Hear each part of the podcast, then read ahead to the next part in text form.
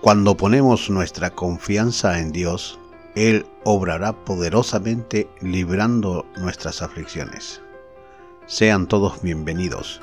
Esto es Así dice el podcast de la Iglesia Gracia y Gloria, que tiene la finalidad de compartir meditaciones para renovación personal, consuelo en las aflicciones y aliento para superar situaciones, y además anunciar las buenas nuevas que provienen del reino de los cielos. Así dice la palabra, que hace justicia a los agraviados, que da pan a los hambrientos. Jehová liberta a los cautivos. El libro de los Salmos, el capítulo 146, versículo 7. Él ya hizo esto y seguirá haciendo. Él es justo, suple necesidades obrando en liberación para los que creen y esperan en Él. José estuvo preso, Él le quitó de la cárcel. Israel fue esclavo en Egipto, Dios les libertó con mano dura. Jeremías fue llevado cautivo, el Señor fue el que le libró.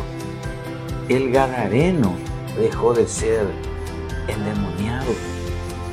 Pedro tenía que ser ejecutado al otro día. Sin embargo, fue puesto en libertad por los ángeles. Estas y otras muchas evidencias indican, muestran del poder libertador del Omnipotente. Él rompe cadenas, desata ataduras, Él quiebra grilletes con una palabra. Si estás atribulado, encerrado tal vez, hoy tenés la oportunidad de salir de ese estado. Si estás afligido por el miedo o por la duda, hoy podés experimentar la libertad. Cree en aquel que derriba murallas, aunque parezca infranqueable Así como el sol derrite la cera, así puede hacer Dios con lo que te aprisiona. Ni el pecado, ni la desesperación, ni Satanás podrán detenerte. A Jairo le dijo, cree solamente. Él creyó. Apropiate de esta palabra y deja que Dios haga su obra.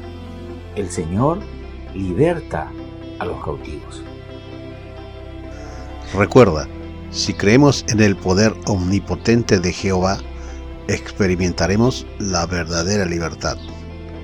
Si este episodio ha sido de tu agrado, por favor, compártelo. Búscanos en todas las redes sociales como Iglesia Gracia y Gloria 25 de Mayo Oficial. Dios te bendiga.